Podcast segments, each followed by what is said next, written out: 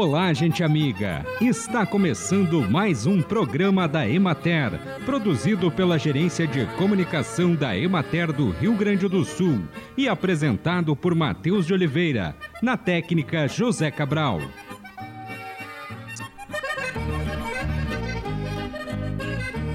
Em mais uma etapa do movimento nacional pela vacinação, o Ministério da Saúde alerta para a importância da proteção contra a influenza, principalmente para pessoas com maior risco para casos graves e mortes. Mais de 80 milhões de brasileiros fazem parte do grupo prioritário e devem procurar os serviços de saúde em todo o Brasil para receber a dose trivalente, que protege contra as principais cepas do vírus causador da gripe. Fazem parte desse grupo os idosos com 60 anos ou mais, crianças de 6 meses a menores de 6 anos de idade, gestantes e puérperas, povos indígenas, trabalhadores da saúde, professores, pessoas com comorbidades, com deficiência permanente, forças de segurança e salvamento, forças armadas, caminhoneiros, trabalhadores de transporte coletivo rodoviário de passageiros, urbano e de longo curso, trabalhadores trabalhadores portuários, funcionários do sistema prisional, adolescentes e jovens de 12 a 21 anos de idade sob medidas socioeducativas e população privada de liberdade traçar um panorama sobre o setor de base florestal no Rio Grande do Sul, suas potencialidades e os gargalos é o que se espera com o Plano Estadual para a Qualificação e Desenvolvimento do Setor de Florestas Plantadas no Estado do Rio Grande do Sul, anunciado pelo governo do estado no dia 12 de abril, durante a instalação da Frente Parlamentar da Silvicultura na Assembleia Legislativa.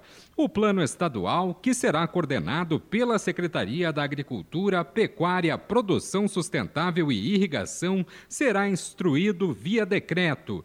No Rio Grande do Sul, quatro espécies se destacam em área de produção: o eucalipto, com cerca de 700 mil hectares, o pinus, com aproximadamente 300 mil hectares, a acácia negra, com quase 80 mil hectares, e a erva mate, espécie florestal nativa e não madeireira, com cerca de 28 mil hectares. Acompanhe agora o panorama agropecuário. Na região administrativa da Emater de Caxias do Sul, as condições do clima foram adequadas para o bom desenvolvimento da cultura e para a manutenção da sanidade das lavouras de tomate. Quanto à colheita, a maioria das lavouras a campo já se encaminha para o término. O tomateiro em cultivo protegido tem apresentado boa sanidade e ótima qualidade das frutas, além de a safra do tarde estar em plena colheita. Os preços sofrem fortes oscilações, mas no período benéficas ao produtor. Na Ceasa de Porto Alegre, o tomate longa-vida, classificado, limpo e transportado, está cotado de R$ 6,00 a R$ 6,50 o quilo. Na Ceasa de Caxias do Sul está na faixa dos R$ 7,00 o quilo, o que representa um aumento significativo em relação à semana anterior. Para os tomaticultores da região, o preço permanece entre R$ 4 e R$ 5 reais o quilo para frutos não beneficiados, dependendo do calibre predominante, o que é uma precificação considerada remuneradora.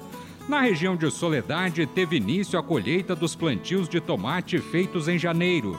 As temperaturas elevadas em março provocaram elevado percentual de abortamento de frutos.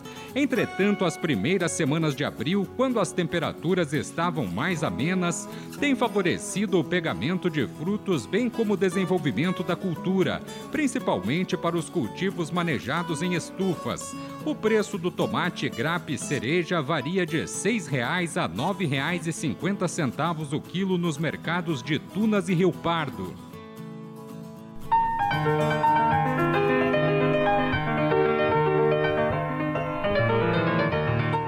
Produtores e técnicos estiveram reunidos no dia 16 de abril no sexto seminário agropecuário do município de Capão Bonito do Sul, que teve como temas principais os alimentos conservados para a pecuária, solos e água e cereais de inverno.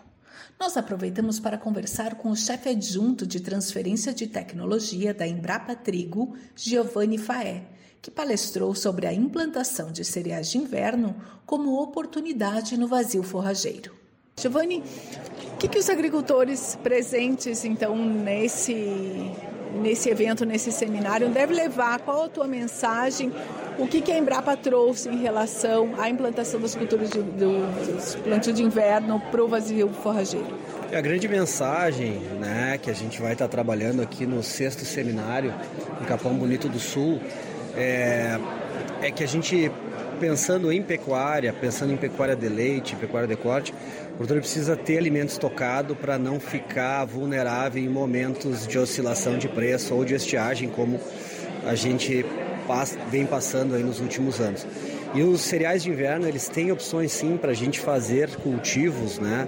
A partir de, do final do mês de fevereiro, seja nessa entre safra, né? Trazendo ganhos para o solo. Esse é um ponto importante que eu, que eu vou abordar aqui, que é a questão do, da construção da fertilidade, mas também de proteção do solo. O solo não pode ficar parado, porque ele fica muito vulnerável.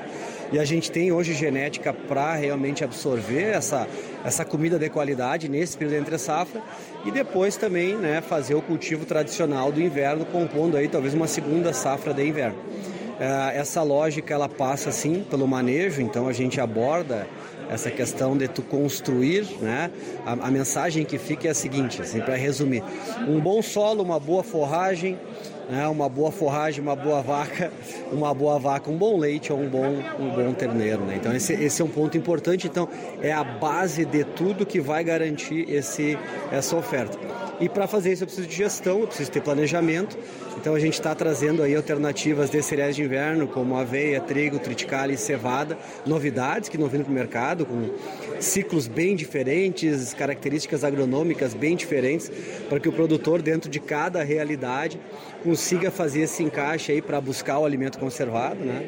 É, mas também buscar aí nos diferentes usos essa maior renda que ele pode ter, seja aí com o pasto direto, seja aí com o grão, né, ou né, estocando em forma de feno para secado, silagem de planta inteira e, e realmente conseguir pensar a propriedade o ano inteiro.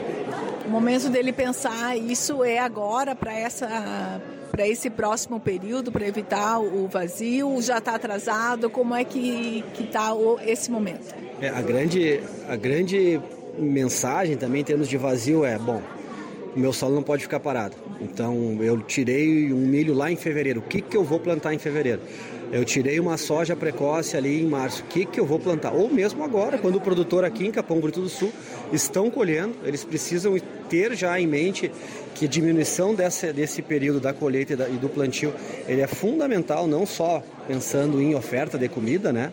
Quando a gente pensa em vazio em momentos críticos, que é esse outono, é um deles, né? Mas também que esse, essa gestão de, de diminuir o período de solo parado, né, ele favorece sim o meu cultivo de verão. Então, agora, nesse momento, né, seja gerar uma forragem ou seja botar uma planta de cobertura, tá, independente de qual for o objetivo, dependendo da realidade de cada produtor, é importante sim, né? Talvez já atrasado, mas nunca é tarde, né? ter esse, esse investimento que vai trazer, né, seja uma renda direta ou um, um serviço gigantesco quando a gente pensa no ano inteiro. E, e assim, hoje a gente quer fazer uma, uma conversa construtiva com, com o time do, que está aqui presente, porque as alternativas estão aí. Né? Elas realmente elas existem e, e a gente consegue sim ter um bom retorno se a gente pensar nessa lógica de gestão, né, de planejamento forrageiro, mas também gestão pensando é, em posicionamento de cultivares com um bom manejo agronômico. Né? Obrigada, Giovanni. Nós conversamos com o chefe adjunto de transferência de tecnologia da Embrapa Trigo, Giovanni Faé, que palestrou sobre a implantação de cereais de inverno como oportunidade no vazio forrageiro durante o sexto seminário agropecuário do município de Capão Bonito do Sul. Vanessa Almeida de Moraes para o programa da Emater. E assim encerramos mais um programa da Emater. Um bom dia a todos vocês e até amanhã neste mesmo horário.